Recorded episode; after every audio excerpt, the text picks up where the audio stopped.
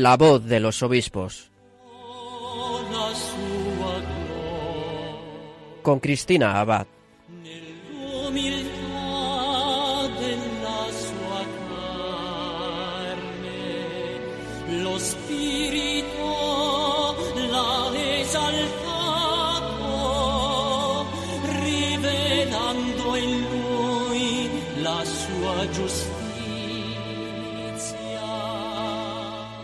Buenas noches, queridos oyentes de Radio María. Con los saludos de Cristina Abad, comenzamos este nuevo programa de La Voz de los Obispos.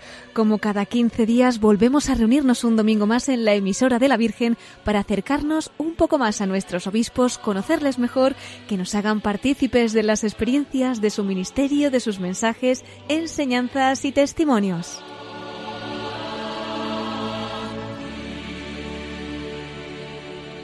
Y comenzamos hoy nuestro primer programa de octubre, mes del Rosario y, como no, mes misionero. Concretamente en Radio María estamos viviendo un mes todavía más misionero que otros años, porque además de unirnos a todas las intenciones de oración y de apoyo a los misioneros que se están realizando en tantos lugares, pues hemos celebrado también nuestra maratón. No pudimos, como saben, hacerlo en mayo con motivo de la pandemia y hasta ayer pues hemos estado con esa programación especial desde el martes en la que nuestros oyentes una vez más se han desbordado en generosidad para ayudar a la Virgen a extender su radio a otros lugares de la tierra.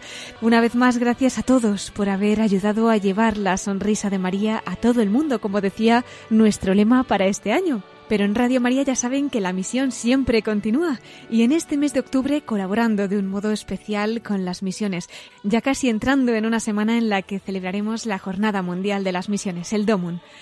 Esta semana se presentará oficialmente esta campaña desde Obras Misionales Pontificias, pero para ir calentando motores, pues vamos a dedicar también nuestro programa de hoy a profundizar en el sentido de esta Jornada Mundial Misionera. Lo vamos a hacer con un obispo que no solamente es miembro de la Comisión Episcopal de Misiones, sino que también ha sido misionero y va a compartir con nosotros su testimonio esta noche. Se trata de Monseñor Joseba Segura, obispo auxiliar de Bilbao.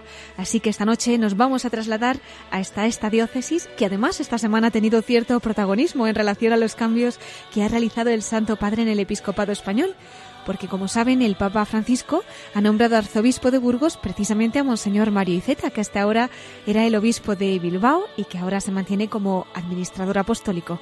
Bueno, pues estos nombramientos en la Iglesia española, junto a otras noticias de nuestros obispos, nos los contará nuestro colaborador Miquel Bordas en nuestra sección de episcoflases.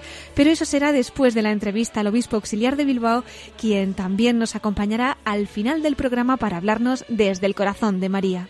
Bueno, pues vamos a pedirle a la Virgen que nos acompañe durante esta emisión y de su mano comenzamos La voz de los obispos.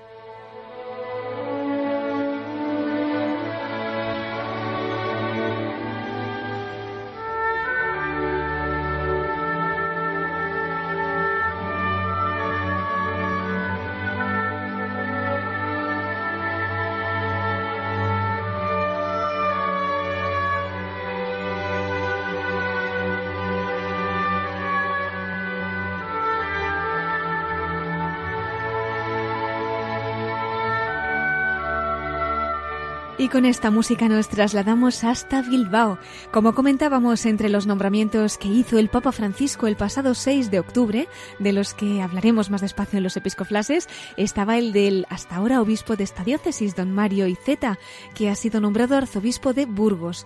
Hasta el 5 de diciembre continuará en Bilbao como administrador apostólico, acompañado de su obispo auxiliar, don Joseba Segura, a quien, como les anunciaba, tenemos la oportunidad de que nos acompañe acompaña esta noche para acercarnos con su testimonio al ámbito de las misiones. Él es propiamente de Bilbao. Nació en 1958. Ingresó en el seminario de Bilbao a los 17 años. Fue ordenado sacerdote en enero de 1985. Es licenciado en Psicología y doctor en Teología por la Universidad de Deusto. Entre 1992 y el 96 realizó un máster en economía en el Boston College de Estados Unidos. Su ministerio sacerdotal lo ha desarrollado en Baracaldo, primero como vicario parroquial de San José y posteriormente en las parroquias de San Vicente, San José y La Esperanza. Entre 1996 y el 2006 fue vicario parroquial de San Ignacio, San Juan de Deusto y San José de Lorrieta. En este tiempo desempeñó también el cargo de delegado episcopal de Cáritas, delegado de Pastoral Social y miembro del Consejo de Pastoral Diocesano. Entre el año 2006 y el año 2017 estuvo en Ecuador trabajando pastoralmente en Quito y como miembro de Cáritas Nacional en este país. A su regreso fue nombrado párroco en la unidad pastoral de Ocharcoaga, Churdinaga. Desde septiembre de 2018 hasta su nombramiento episcopal fue vicario general de la diócesis de Bilbao. El 12 de febrero de 2019 se hizo público su nombramiento como obispo auxiliar de Bilbao y recibió la ordenación episcopal el 6 de abril del mismo año. En la Conferencia Episcopal Española es miembro del Consejo de Economía desde marzo de este año y pertenece también a la Comisión Episcopal de Misiones y Cooperación entre las Iglesias desde noviembre del año pasado. Bueno, y sin más dilación, saludamos al obispo auxiliar de Bilbao, don Joseba Segura. Muy buenas noches, bienvenido a la voz de los obispos. Buenas noches, ¿cómo estáis? Pues a tope con las misiones. Nada hace que hemos terminado nuestra maratón aquí en Radio María para seguir extendiendo también pues el evangelio a través de la Virgen a tantos países, a África, a Portugal y ya enseguida empezamos también con el Domum que ya desde hace tiempo estamos en campaña, así que seguro que usted como miembro de la comisión, aunque ya el martes se presentará esta campaña en la rueda de prensa, allí con el nuncio de su santidad, pues nos puede dar una avanzadilla de lo que se ha programado para este momento tan especial dedicado a las misiones? Bueno, pues cada año recordamos eh, un elemento fundamental de lo que es la vida de la Iglesia, el hecho de no nos, no nos quedamos donde estamos, no nos quedamos donde nacemos, sino que este gran tesoro, esta gran, digamos, riqueza que llega con el Evangelio que hemos recibido, que cada uno la vive de una manera diferente, pero todos nos sentimos unidos en ella, pues eh, tenemos un gran deseo de que otros la conozcan y por eso mm, tradicionalmente desde hace muchos siglos, desde el principio de la Iglesia, pues los, los misioneros, las misioneras, la gente que se siente esta llamada, pues sale a los caminos, abandona sus culturas, llega a sitios nuevos, intenta aprender lo que son las lenguas, lo que es digamos, la idiosincrasia de los pueblos y allí intenta vivir el Evangelio y transmitir también la buena noticia de Jesús. Este es un poco eh, lo que celebramos todos los años en el Domo y lo que queremos también celebrar este año. Este año además con una particularidad porque sabemos que los misioneros están teniendo, si de por sí muchas veces la situación no era fácil, pues aún más dificultades, ¿no? Con todo esto de la pandemia. ¿Cómo lo están enfocando, don Joseba, para que esta ayuda todavía se haga más presente y pueda colaborar y ayudar en tantos sitios donde ahora mismo están aumentando las necesidades? Bueno, pues eh, la verdad es que bueno, cada uno eh, vive en circunstancias distintas. Yo tuve la experiencia de vivir 12 años como misionero en Ecuador, un país que ha sido realmente pues eh, golpeado enormemente por esta pandemia, ¿no? Ecuador en este momento en un continente como es América del Sur, en el que los índices de extensión del virus del COVID-19 son los máximos en el mundo, resulta que además es el país que tiene dentro de América del Sur todavía mayores índices, tanto de mortandad como de contagio, como de dificultades también para, de alguna forma, hacer frente a esta extensión. Hay ciudades como en Guayaquil en la que ya la mayoría de las personas están infectadas y en las que hemos podido ver también imágenes dantescas de, cuerpos que eran abandonados en la calle porque nadie iba a recibirlos, a recogerlos y bueno, pues ya no era posible convivir con ellos en las casas, o sea, situaciones realmente extremas. Eh, en esos, eh, en esos, en esa situación, ya digo, en diferentes eh, lugares, en diferentes sitios, hemos conocido también en América como, por ejemplo, los indígenas de la Amazonía han sido afectados pues, ampliamente y han sufrido muchísimo y desde la debilidad en la que viven, prácticamente muy lejos de todo lo que puede ser atención sanitaria, han tenido que afrontar eh, esta experiencia, especialmente que afectaba, como aquí entre otros también, a los ancianos. En fin, todo tipo de situaciones y todo tipo de sufrimientos que nuestras misioneras y misioneros están intentando acompañar como pueden. Y yo creo que desde Europa que también hemos sufrido las consecuencias de la pandemia de diferentes maneras, tenemos pues la obligación en la medida de lo posible también no solo de animarles, de rezar por ellos, sino de apoyarles también con medios económicos que pueden hacer mucho bien en esas situaciones. Exacto, sabemos que hay mucha, mucha gente rezando en estos momentos. Nuestros oyentes de Radio María pues escuchan todos los días nuestras peticiones de oración por todos aquellos lugares, pero como bien dice, pues también hace falta esa ayuda económica, ¿no? Para poder sostener todos estos territorios de misión. En esto estará siendo muy importante ese fondo, ¿no? Que ha creado el Papa Francisco, ese fondo de emergencia y que está llegando también a tantas misiones. ¿Cómo se está gestionando? Bueno, eh, la Conferencia Episcopal Española también tiene un fondo que se llama Fondo Nuevo Evangelización, que este año de alguna forma quiere tomar especialmente en serio esta situación eh, peculiar, ¿no? Y también ayudar a todos los que están viviendo allí en la medida de nuestras posibilidades. El Papa, por su parte, también tiene ha creado ese fondo y está intentando hacer lo mismo. En todo caso, eh, digamos, los recursos que, con los que nosotros podemos disponer y que podemos poner al servicio de esta causa específica, pues son limitados y no llegan ni mucho menos a todas las necesidades que existen. Por eso, antes o después, la gente tiene que vivir eh, afrontando, digamos, en carne propia esas situaciones, a intentar estirar el dólar o el euro o lo que llegue, pues todo lo posible para que haga el mayor bien y de algún modo también, eh, sobre todo, eh, recurrir y a, la, a la gente eh, de las comunidades en las que están trabajando, primero para adoptar las medidas de protección que sean necesarias o que se puedan tomar y luego pues eh, hacer que efectivamente la Iglesia siga eh, viviendo y siga desarrollando eso que forma parte de lo que somos, ¿no? Es esta ayuda fraterna, este, digamos, sentimiento de que somos hermanas y hermanos y que de alguna forma unos tenemos que ayudarnos a otros eh, más allá de nuestro color y más allá de nuestra identidad. Así es, y todo esto con mucha creatividad, ¿no? Porque incluso, pues desarrollando un poquito todo este sistema más bien en digital, han creado incluso la primera carrera solidaria virtual. ¿Nos puede contar un poquito en qué consiste y a lo mejor alguien se anima que nos esté escuchando en estos momentos? Pues eh, mira, no tengo los detalles yo de lo que es la primera carrera solidaria virtual, es decir, más allá de lo que está en la página web, pero creo que todos pueden eh, consultarla y pueden ver exactamente cómo se está organizando. Y en definitiva es pues algo que se, lo que intenta es justamente eso, ¿no? Primero crear conciencia ¿eh?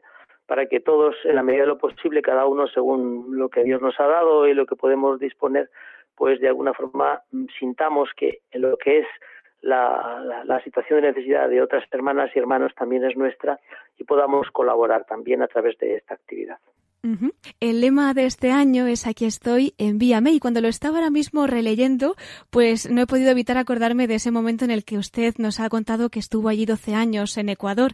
¿Cómo se responde a esa llamada cuando el Señor llama a una misión, don Joseba, y realmente uno interiormente tiene que decir pues que aquí está y que el Señor le envía, ¿no? Darle ese sí. ¿Cómo lo hizo usted?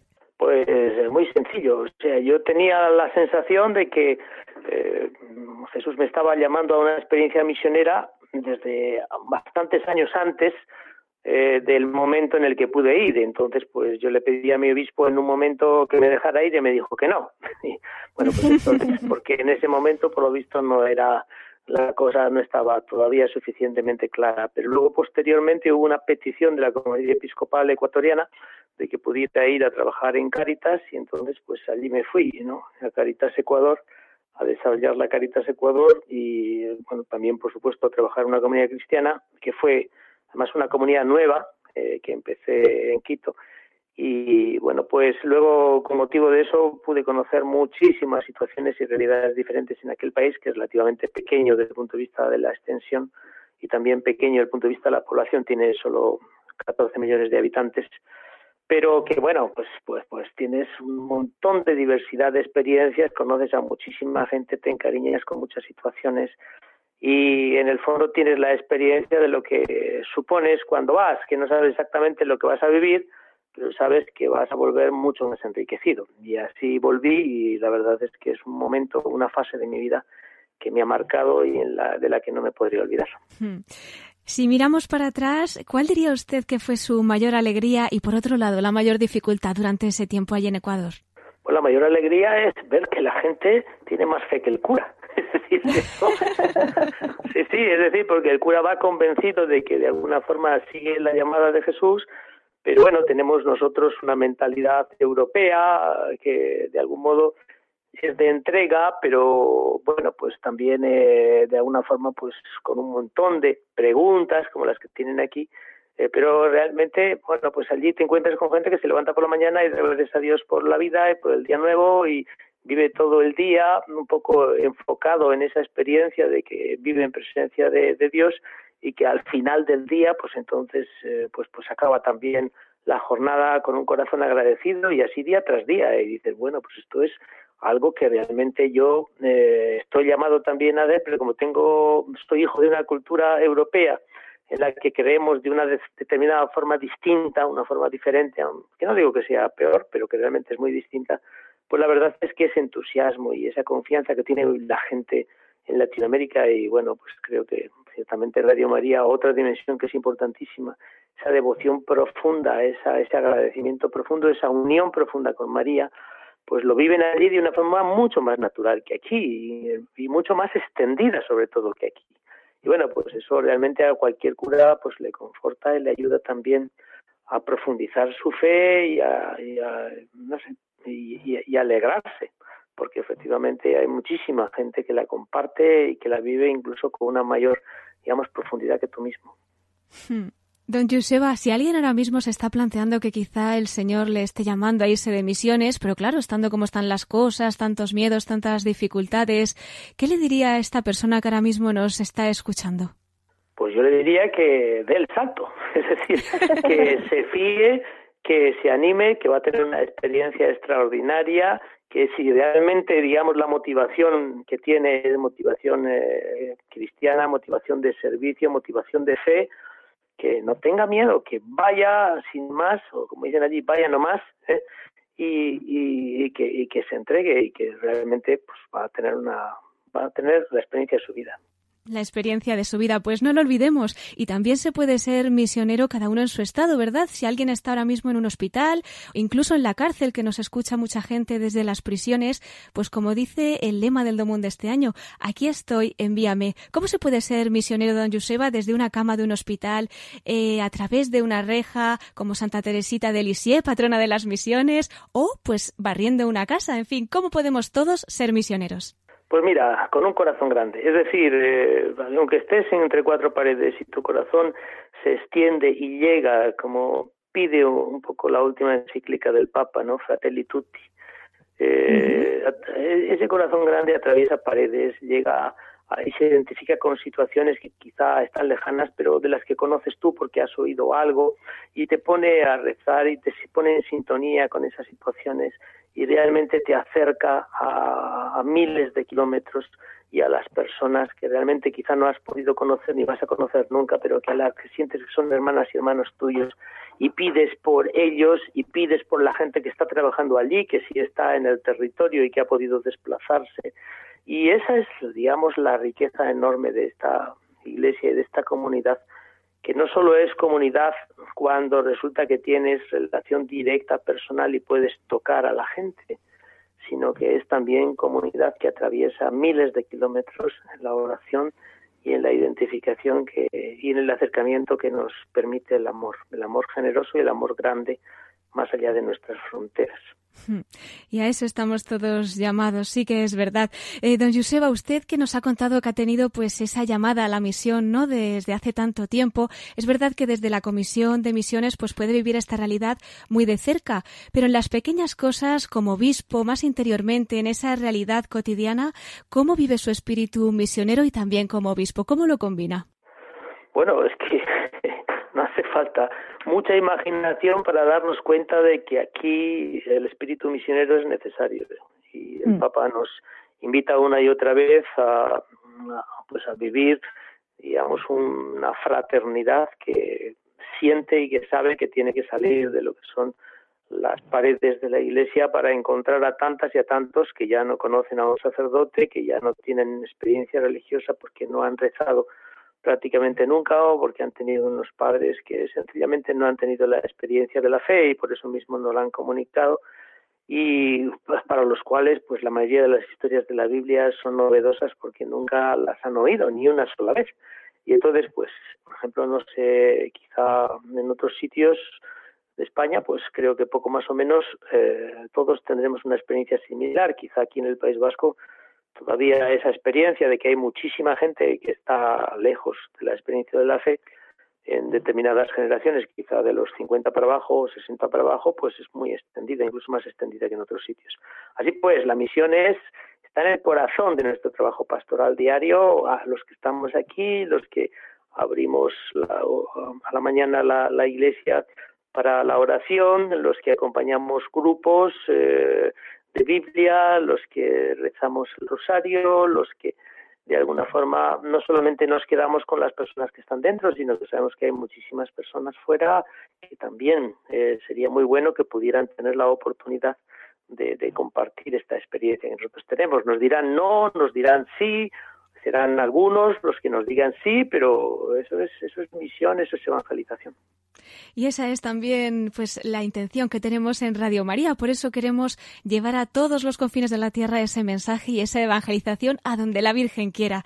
Hemos celebrado hasta ahora la maratón, eh, todavía están por ver pues los frutos, ¿no? de todos estos días misioneros y, hay muchos de los que no conoceremos ya solamente en el cielo, pero quería pedirle un mensaje pues para todo el equipo que ha estado al pie del cañón colaborando en el corazón de esta misión, a todos nuestros oyentes que una vez más y un año más han derramado su generosidad y en estos momentos tan difíciles todavía más. En fin, ¿qué podría decirnos para que podamos continuar dando nuestro sí para decir sí también a la misión de cada día?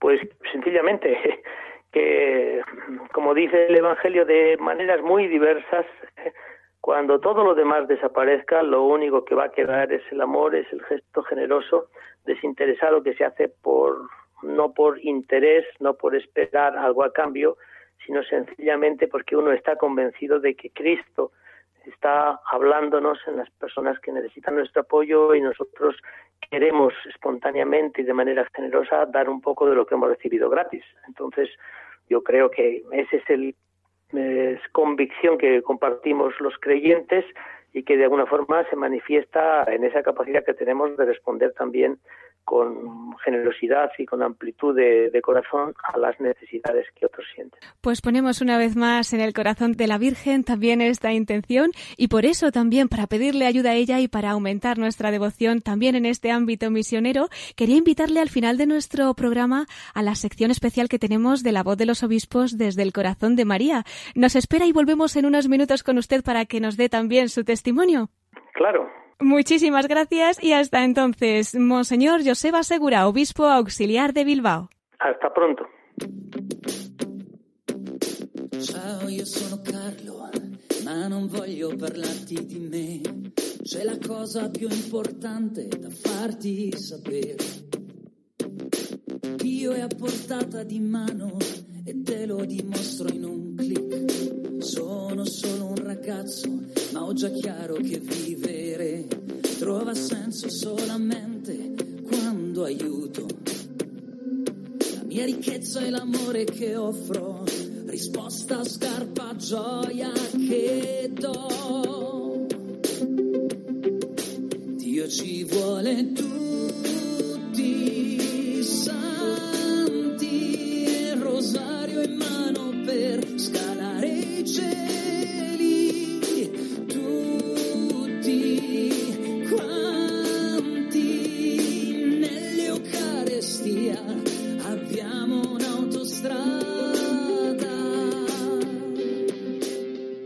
Estás escuchando La voz de los obispos con Cristina Abad, Radio María.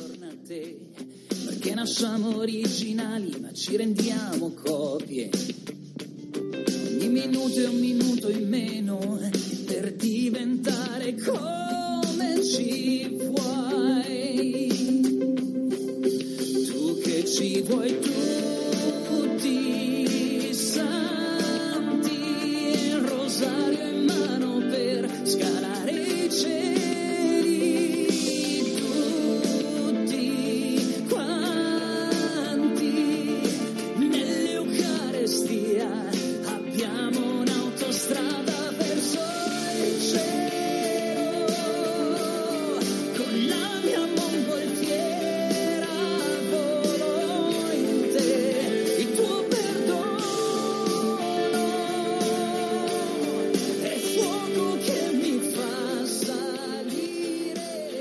Estamos escuchando una de las canciones que sonaban ayer en Asís con motivo de la beatificación de Carlo Acutis, conocido como el ciberapóstol de la Eucaristía, un testimonio que sin duda nos ha conmovido a todos nosotros y que nos recuerda esa llamada a ser santos, cada uno donde estemos. Como nos decía el obispo auxiliar de Bilbao, don Joseba Segura, a quien hemos entrevistado hace unos minutos, pues cada uno en nuestro estado de vida, ya sea desde un hospital, ya sea desde una prisión y también también otros en los confines de la tierra como misioneros, pues estamos llamados a llevar a todas las almas también la palabra del Evangelio. Si alguno de ustedes acaba de incorporar y está interesado en conocer ese testimonio que nos ha dado don Joseba Segura como misionero de ese periodo que estuvo en Ecuador y también pues ese avance de cara a la campaña del DOMUN que estamos impulsando también durante esta semana, pues recordamos que todos nuestros programas los pueden encontrar en nuestra página web, concretamente en el podcast de Radio María. Y todavía tenemos más noticias que contarles de nuestros obispos, así que vamos a dar ya paso a nuestra sección de episcoflases con Miquel Bordas.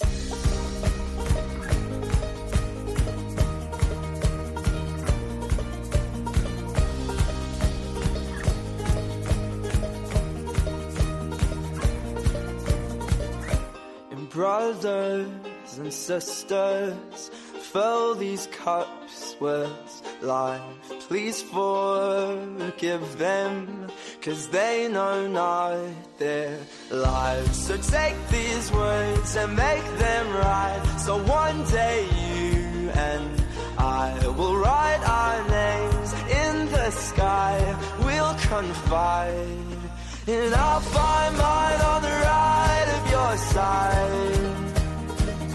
Y con esta sintonía entramos en nuestros episcoflases y le damos la bienvenida a nuestro colaborador Miquel Bordas. Muy buenas noches, Miquel, ¿qué tal estás? Pues muy bien, muy buenas noches, querida Cristina. Contento de estar de nuevo con nuestros oyentes un domingo más en este programa y también con ellos siguiendo con tanto interés todo lo que nos está contando el obispo auxiliar de Bilbao, don Joseba Segura, con este testimonio misionero tan espléndido que nos está dando y además esperando escucharlo eh, un poquito más tarde en esta sección tan bonita, tan de la Virgen que es desde el corazón de María. Pero antes, Cristina, si te parece, como ya avanzabas, vamos a recordar a nuestros oyentes los cambios que hemos tenido en nuestro episcopado español esta última semana. Que no han sido pocos, ¿verdad? Vamos con ellos, cuéntanos. Así es, Cristina. El pasado 6 de octubre, el Santo Padre Francisco aceptó la renuncia por motivos de edad del actual arzobispo de Burgos, don Fidel Herráez, nombrando al mismo tiempo, en sustitución de él, como nuevo arzobispo de la sede burgalesa a Monseñor Mario Iceta, que es hasta ahora obispo de Bilbao. El mismo día también, el Papa Francisco nombraba arzobispo de Zaragoza a Monseñor Carlos Escribano, que hasta ahora era obispo de Calahorra y la Calzada de Logroño, aceptando, por tanto, la renuncia de Monseñor Vicente Jiménez por motivos de edad al haber cumplido los 75 años. Y finalmente, aquel mismo día, la Santa Sede hacía público que el Papa ha nombrado obispo auxiliar de Barcelona al sacerdote de la diócesis de Tortosa, el tarraconense Javier Vilanova Paísa, actualmente rector del Seminario Interdiocesano de Cataluña. Tres nombramientos en un día. Exacto. Y por si fuera poco, eh, aquella misma tarde también se hacía público el nombramiento del administrador diocesano de Asidonia Jerez. Como sabrán nuestros fieles oyentes, Monseñor José Mazuelos, que estos años había sido obispo de esa sede, ha tomado posesión de la diócesis de Canarias el pasado 2 de octubre, en una ceremonia que además pudimos retransmitir desde Radio María. eso es. Y bien, hasta que se nombre a un nuevo obispo para la diócesis de Asidonia Jerez y que vaya a tomar posesión de ella, el Colegio de Consultores de dicha diócesis ha elegido al sacerdote Federico Mantaras como administrador diocesano pues, de, este, de esta diócesis. Don Federico, hasta ahora, es o ha sido el vicario general de la diócesis. Como es habitual, Cristina, tras los nombramientos citados, el mismo martes 6 de octubre, enseguida pudimos conocer también los mensajes y saludos de bienvenida que estos obispos eh, estaban dando, ¿no? Me parece que puede ser del interés de nuestros oyentes que podamos recordar aquí sus palabras compartiendo algún corte de estos mensajes. ¿Te parece? Claro que sí, pues adelante, ¿por quién empezamos, Miquel? Cristina, yo creo que podemos empezar por el norte, eh, ya que tenemos como protagonista en esta noche al obispo auxiliar de Bilbao. Así pues, vamos a escuchar algo del mensaje que daba el arzobispo electo de Burgos y administrador apostólico de Bilbao, Monseñor Mario Iceta, después de darse a conocer su nombramiento para gobernar la sede burgalesa, que por cierto eh, va a tomar posesión de ella el próximo 5 de diciembre, Dios mediante. Pues escuchamos a don Mario Iceta, arzobispo electo de Burgos y actualmente también administrador apostólico de Bilbao. Son muchos los sentimientos que afloran, pero el más importante es el de gratitud. Gratitud a la Iglesia de Bilbao por esta etapa a la que he dedicado los años centrales de mi vida y gratitud porque, encomendándome la iglesia de Burgos, vuelvo a escuchar una vez más de los labios del Señor, apártate de la orilla, vuelve a remar mar adentro, echa las redes y confía en mi palabra. Pues hasta aquí esas palabras de don Mario Iceta, arzobispo electo de Burgos, después de que se hiciera público su nombramiento. Y ese mismo día también se comunicaba, como decíamos, que don Carlos Escribano, hasta entonces obispo de Calahorra y la calzada Logroño, había sido nombrado arzobispo de Zaragoza. ¿Tenemos, Miquel, algún otro corte de este momento también? Por supuesto. Vamos a escuchar un fragmento del mensaje que daba don Carlos Escribano en la rueda de prensa para comunicar este nombramiento como arzobispo de la sede César Augustana. Lo escuchamos. También me voy muy agradecido a, toda la sociedad riojana. Me voy muy agradecido particularmente a, a los fieles de esta iglesia, a los hombres y mujeres que viven aquí su fe. De ellos he aprendido muchísimo. Hemos intentado llevar adelante iniciativas pues pensando en lo mejor para la iglesia y también para la sociedad y gracias a Dios en muchas ocasiones eh, las respuestas pues han sido muy favorables. Acabamos de escuchar a don Carlos Escribano en esa rueda de prensa que se celebraba esta semana para dar a conocer su nombramiento como arzobispo de Zaragoza. Tomará posesión de esta diócesis el 21 de noviembre, ¿no es así, Miquel? Exacto. Y Cristina, finalmente vamos a hablar ahora del nuevo obispo auxiliar que el Santo Padre ha tenido a bien nombrar para Barcelona, para la archidiócesis barcelonesa, el sacerdote Javier Vilanova. Sí, Miquel, preséntanoslo un poquito, porque don Mario Iceta, al haber sido obispo de Bilbao, o don Carlos Escribano de Calahorra y la Calzada Logroño, pues ya les conocemos algo, ¿no? Además, en alguna ocasión les hemos podido entrevistar también en este programa. Pero, ¿qué nos podrías decir del nuevo obispo auxiliar de Barcelona, que será próximamente ordenado, si Dios quiere, para que le podamos conocer un poquito más? Pues mira, Cristina, aunque sea de una manera muy breve, don Javier Vilanova era hasta ahora el rector del Seminario Interdiocesano de Cataluña. Pero él es natural de La Fatarella, que es una población de Tarragona.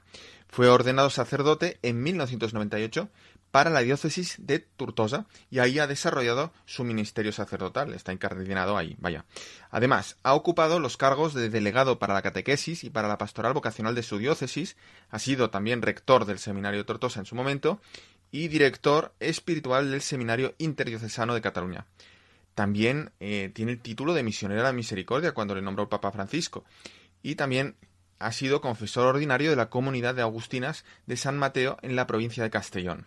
Y podríamos decir algo también de ese mensaje que daba tras conocerse su nombramiento, porque recuerdo que eran unas palabras muy conmovedoras. Eh, sí, claro, Cristina. Eh, bueno, como el audio está en catalán y no todo el mundo lo puede entender, Difícil. he recopilado algunas de sus palabras porque es verdad que son un reflejo de su fidelidad a Dios como sacerdote y en breve ya como obispo. Estupendo, pues cuéntanos, cuéntanos. Bien, merecería la pena leer el mensaje completo, que es- eso sí que lo podemos encontrar traducido al castellano en Internet, pero para no irnos demasiado de tiempo, vamos a destacar lo que dijo cuando le comunicaron que el Papa Francisco había pensado en él para este cargo.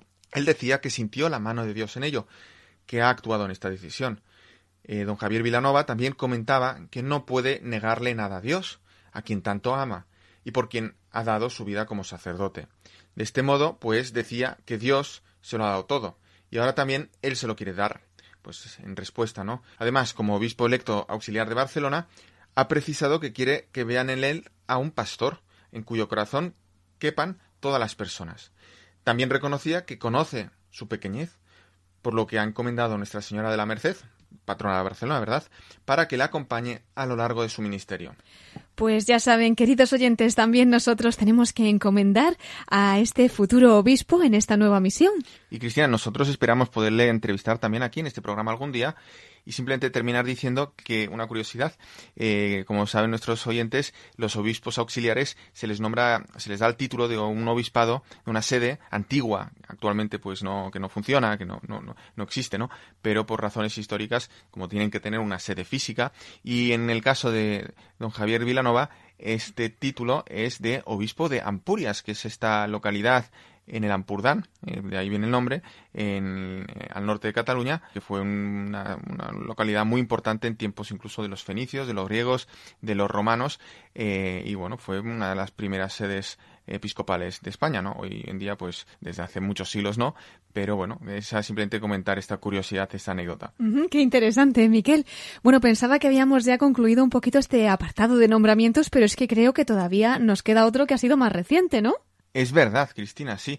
Em, nos queda todavía un nombramiento más. No propiamente de nuestra iglesia española, por decirlo así, pero sí de un español que pronto será obispo, ¿no? Y, y bueno, pues yo creo que merece la pena que también lo demos a conocer. Sí, Cristina, pues se trata del sacerdote misionero Justo Rodríguez Gallego, del clero de la Archidiócesis Metropolitana de Toledo, que ayer fue nombrado por el Papa Francisco obispo auxiliar de la diócesis de Zárate Campana, en Argentina. Actualmente era vicario general de esa diócesis. Pues en efecto, Justo Rodríguez Gallego nació en la ciudad extremeña de Don Benito, en la diócesis metropolitana de Mérida, Badajoz, en 1954 y fue ordenado sacerdote en Toledo en 1980 y a dicha archidiócesis pues se incardinó. En la década de los 80, eh, unos años después, llegó a la Argentina a través de la obra de cooperación sacerdotal hispanoamericana. Fue director espiritual del Seminario Diocesano de Zárate Campana y más tarde, en 1989, regresaría a la Archidiócesis de Toledo durante unos años, trabajando en la Pastoral Juvenil Diocesana y también como párroco en alguna localidad. En 1997 vuelve a Zárate Campana y desde entonces ha ocupado diversos cargos, entre ellos administrador diocesano durante la sede vacante en dicha diócesis. Bueno, pues ya saben, queridos oyentes, le incorporamos también a nuestras intenciones de oración.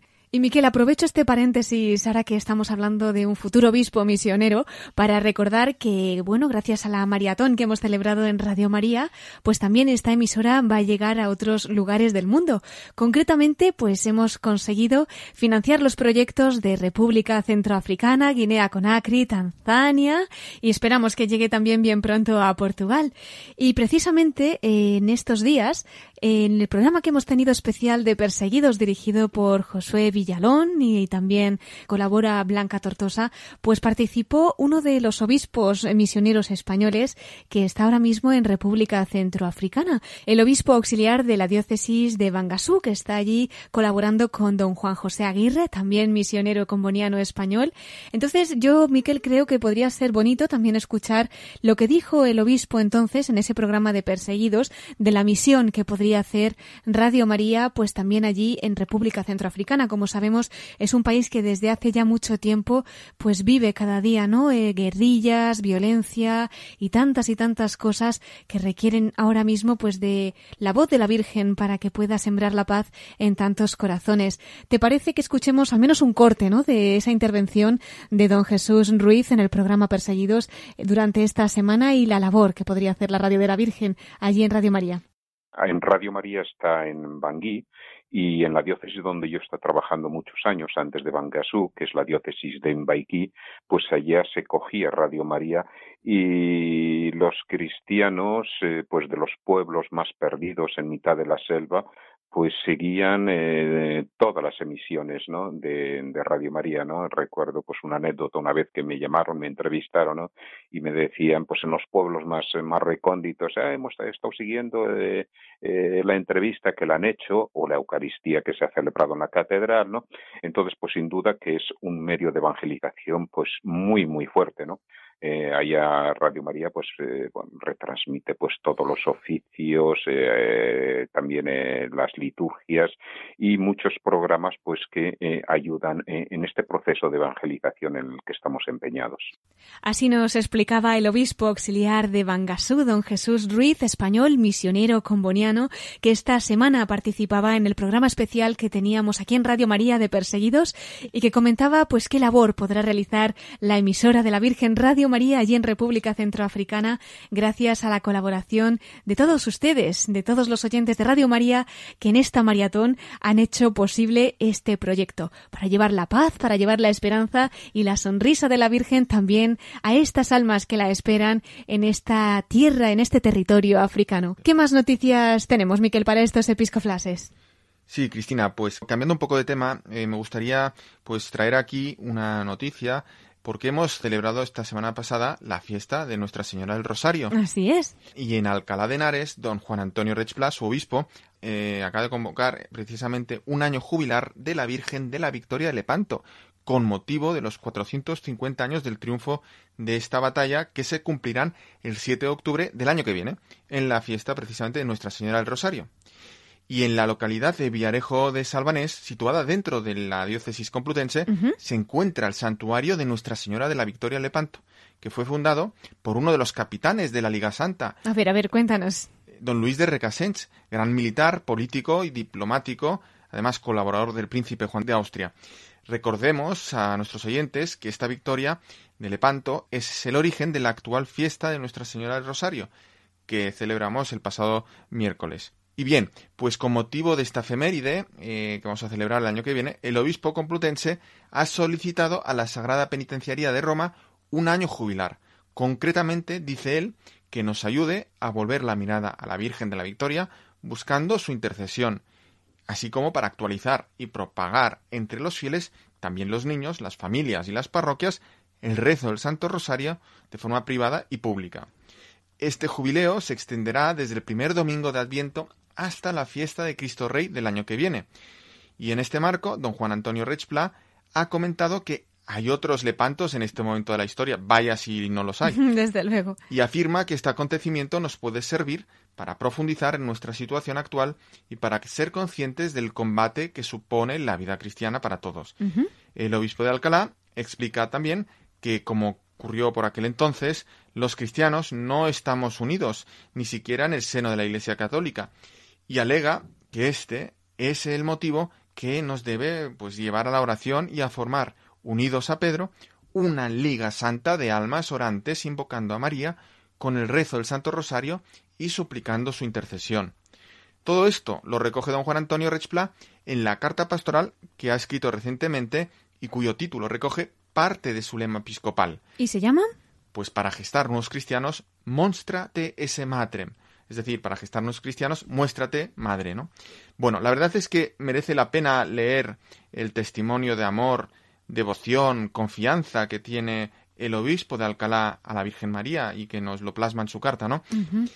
En la que además reflexiona sobre la situación actual, pues con una perspicacia y un análisis, pues yo creo que muy profundo. Y de ahí, pues recalca la importancia de anunciar el Evangelio a tiempo y a destiempo, asegurando que en este reto para los cristianos, pues la Inmaculada tiene un papel fundamental.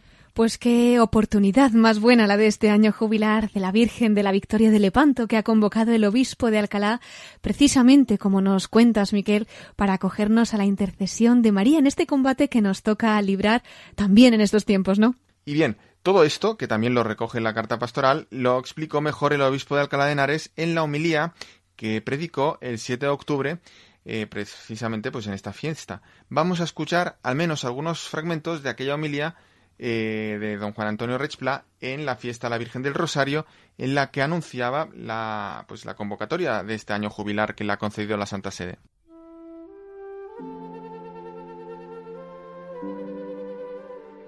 Queridos amigos, yo quiero hacer memoria de esto porque honramos a la Santísima Virgen María, recuperamos también el orgullo de lo que el Señor quiso hacer a través de España y consideramos la grandeza de lo que significa todos unidos rezando el rosario en el combate de la vida cristiana, personal, familiar, social, en el momento en que nos encontremos.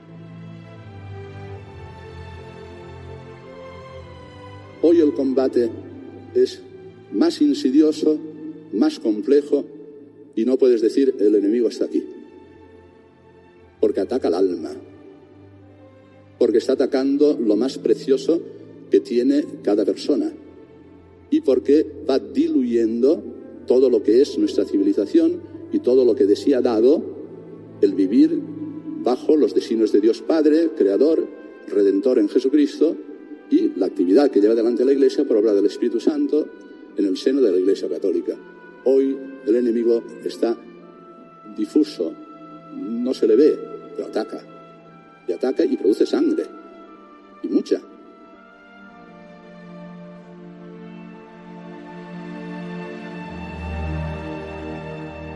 Y por tanto, ¿qué hemos de hacer? Pues hemos de invocar a la Santísima Virgen María, seguir la voz de Pedro y todos unidos a la vez en este nuevo escenario, prepararnos como se prepararon ellos con el rezo del Santo Rosario para combatir el buen combate cristiano que es tu vida personal, tu vida familiar. Pues así nos invita el obispo de Alcalá de Henares, don Juan Antonio Reich, a invocar a la Virgen María, concretamente a través del rosario, para que podamos de su mano librar el combate de nuestra vida. Concretamente en este corte que hemos escuchado en la homilía que predicaba el 7 de octubre, el miércoles pasado, en la fiesta de Nuestra Señora del Rosario desde la Catedral Complutense. Miquel, el tiempo avanza muy rápido, así que yo creo que podremos pasar ya a la sección de la perla rescatada, ¿no? Pues Cristina, con mucho gusto. Y ya que estamos hablando de la diócesis de Alcalá de Henares, vamos a detenernos ahí. Y es que la perla que he rescatado tiene que ver con una noticia que también se ha publicado recientemente desde ese obispado. Y es que la diócesis de Alcalá de Henares ha anunciado que se ha podido recuperar un nuevo fragmento del sepulcro del arzobispo Alonso Carrillo de Gacuña. Así, con este motivo me gustaría pues hablar también un poquito aquí mm, de aquel arzobispo toledano. Alfonso Carrillo de Acuña nació en Carrascosa del Campo en 1410. Fue hijo de Lope Vázquez de Acuña, máximo responsable del concejo de la Mesta, primer señor de Buendía y Azañón, y descendiente de una familia de nobles portugueses y también pues era hijo de Teresa Carrillo de Albornoz. Su educación se desarrolló bajo la influencia de su tío, el cardenal Alonso de Carrillo, pasando a estar bajo su tutela a los 11 años. Cuando aquel falleció, en 1434, recibió el cargo de protonotario apostólico del Papa Eugenio IV, accediendo al Consejo Real de Juan II. Para el Concilio de Basilea fue enviado como embajador del rey y llegó a estar 16 años ausentes de Castilla hasta que regresó para ser nombrado obispo de Sigüenza, sede de la que ya era administrador desde 1436. En 1440 el antipapa Félix V lo nombra cardenal pero Alonso de Carrillo lo rechaza por la falta de legitimidad de Félix V. A los seis años sí va a ser nombrado arzobispo de Toledo. Su influencia en la vida política del reino de Castilla durante los reinados de Juan II, Enrique IV e Isabel I fue enorme, aunque su opinión era muy variable, acomodándose a las circunstancias. Curiosamente, en 1473 convocó el concilio de Aranda para combatir la ignorancia y la vida disipada de algunos clérigos. Cuando los reyes católicos se hicieron con el poder, al morir Enrique IV en diciembre de 1474, aunque él había procurado eh, que pudieran, digamos, eh, hacerse con el poder, pero rápidamente chocarán eh, los intereses de ambas partes. Dando, pues, un giro absoluto a su política, Carrillo se integró en el bando liderado por el rey de Portugal, que apoyaba los derechos al trono castellano de su sobrina, la princesa Juana, contra Isabel la Católica. La guerra fue larga y cruel, pero a principios de 1479 una ofensiva de los reyes católicos derrotó definitivamente a los portugueses y obligó a Carrillo a someterse y aceptar guarniciones reales en todas las fortalezas que controlaba, para poder continuar como arzobispo Toledo. Murió, pues, semipreso en su palacio arzobispal de Alcalá de Henares el 1 de julio de 1482. Fue enterrado en el monasterio de Santa María de Jesús en la misma ciudad de Alcalá de Henares y tras la desamortización de este, sus restos fueron trasladados a la magistral, a la actual catedral de los Santos Niños Justo y Pastor. Pues ya sabemos un poquito más de este arzobispo, del que han encontrado un fragmento más del sepulcro. Miquel, muchas gracias por ilustrarnos, pues como siempre, en esta sección de la perla rescatada sobre los pastores que ya han entregado su alma al Señor. Y muchas gracias por todas tus noticias en estos episcoflases. No te despido porque te invito a quedarte con nosotros y a escuchar en nuestra última sección del programa al obispo auxiliar de Bilbao, a don Joseba Segura, porque nos va a hablar desde el corazón de María.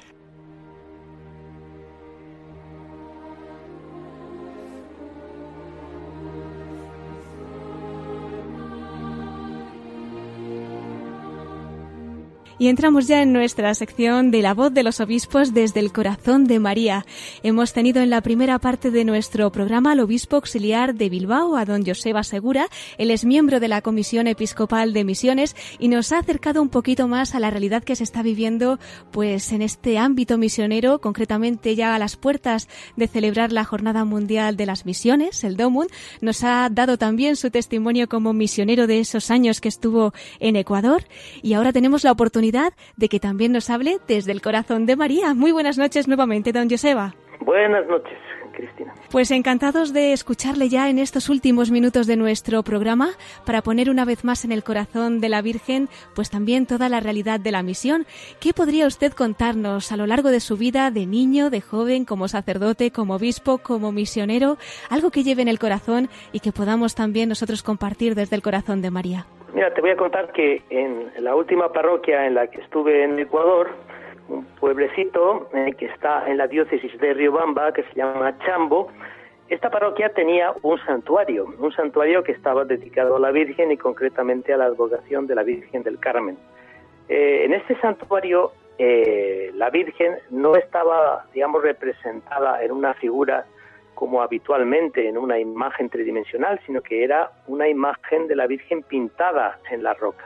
¿eh? Entonces había una tradición de cómo había aparecido. Pero el caso es que estando allí, yo los domingos celebrando, pues un día apareció pues una mujer ya mayorcita, indígena, que me pidió eh, que, le, que le ofreciera la misita a la Virgen por sus animalitos. Y entonces yo dije, pues vaya, esto sí que es una novedad. Era justamente que estaba yo recién, recién llegado allí, porque no había oído nunca, no me habían pedido a mí nunca que celebrar la misa por los animales. Claro, luego me di cuenta, eh, los animalitos en la vida de esta persona, muy humilde y muy pobre, eran, pues de una forma, la manifestación, el signo eh, de la bondad de Dios, de la presencia de Dios, porque esos animalitos le pedían, le permitían a esta mujer pues vivir, eh, tener la leche necesaria para el consumo, tener los huevos, digamos, cotidianos, tener algunos ingresos en el momento en que vendía unos pollitos o lo que sea. Y claro, efectivamente, yo me di cuenta que, claro, en realidad, a través de los animalitos, la Virgen también estaba bendiciendo y seguía bendiciendo toda la que era la vida de esta mujer, ¿no? Y de tantas mujeres y de tantos hombres humildes, sencillos, que en muchos lugares del mundo eh, realmente viven eh, completamente convencidos de que María no les abandona, de que está en el centro de su vida, de la que pueden confiar en ella cuando prácticamente todos los políticos y todos, digamos, los que prometen muchas cosas les han abandonado. Sin embargo, ahí se sienten acompañados eh, por esa presencia amorosa, cercana de la Virgen Santísima. Y bueno, pues ya digo, o sea, no hay, no hay nada que yo pueda decir que, que refleje mejor que esa historia que acabo de contar de lo que es la importancia que tiene María en la vida de tantos millones y millones de mujeres y de hombres sencillas en el mundo. Hmm. Cuánto tenemos que aprender. Y es verdad que viendo con los ojos de la Virgen, pues al final todas las criaturas y todas las cosas que están a nuestro alrededor nos llevan a Dios. Muchas gracias, don Joseba, por este testimonio tan tierno. Y bueno, pues si nos da una bendición también para concluir, le agradecemos también nada, en estos momentos de muchas incertidumbres, de muchas preguntas, muchas de ellas sin una respuesta clara, realmente nosotros queremos eh, confirmar la confianza eh, que ponemos en Dios, la confianza que ponemos en María, convencidos de que ellos nos van a animar, nos van a orientar, nos van a ayudar a de alguna forma salir adelante con esperanza en cualquier situación sobre todo nos van a dar ese gran corazón que ellos tienen para poder también cuidar de las personas que necesitan apoyo, que necesitan, eh, de alguna forma esa presencia del cielo en su vida, que a veces es una vida que no es nada fácil.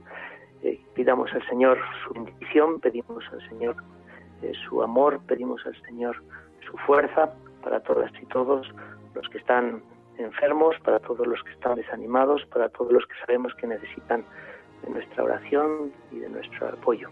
Que el Señor nos bendiga, que nos proteja y nos acompañe en María. Amén. Muchísimas gracias, don Joseba, por habernos acompañado esta noche, por su mensaje, por sus palabras. Cuente con nuestras oraciones, muy especialmente por toda la diócesis, también hasta ese 5 de diciembre que tendrán ustedes el cambio, ¿no? Hasta entonces, pues bueno, ya iremos informando aquí en Radio María de la toma de posesión y de, bueno, de todos los detalles, pero sí que quería transmitirle nuestra oración para estos momentos tan especiales para todos. Contamos con vuestra oración y con vuestra cercanía espiritual. Muchas gracias y ahí estamos todos en la misma fe y en la misma esperanza. Gracias a usted. Hasta siempre, Monseñor Joseba Segura, obispo auxiliar de Bilbao.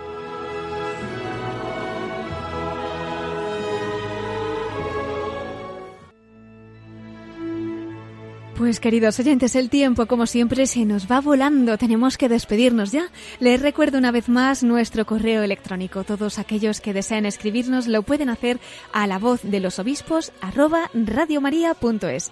Agradecemos especialmente a don Joseba Segura, obispo auxiliar de Bilbao, el que nos haya acompañado en este programa, compartiendo su testimonio misionero e invitándonos a también a ser misioneros cada uno de nosotros. Miquel Bordas, muchísimas gracias también a ti por acompañarnos esta noche y muchas gracias a todos ustedes también. Les espero en 15 días, si Dios quiere, a las 9 de la noche, a las 8 en Canarias. Les dejamos ahora con más noticias en el informativo de Radio María. Se despide Cristina Bad en los corazones de Jesús y María nos unimos hasta dentro de dos semanas en La Voz de los Obispos.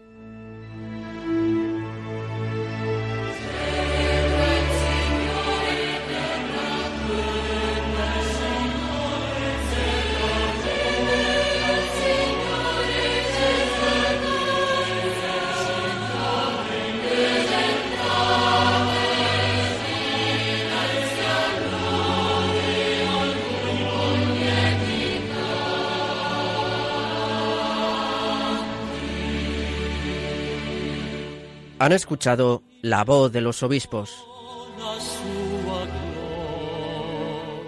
con Cristina Abad.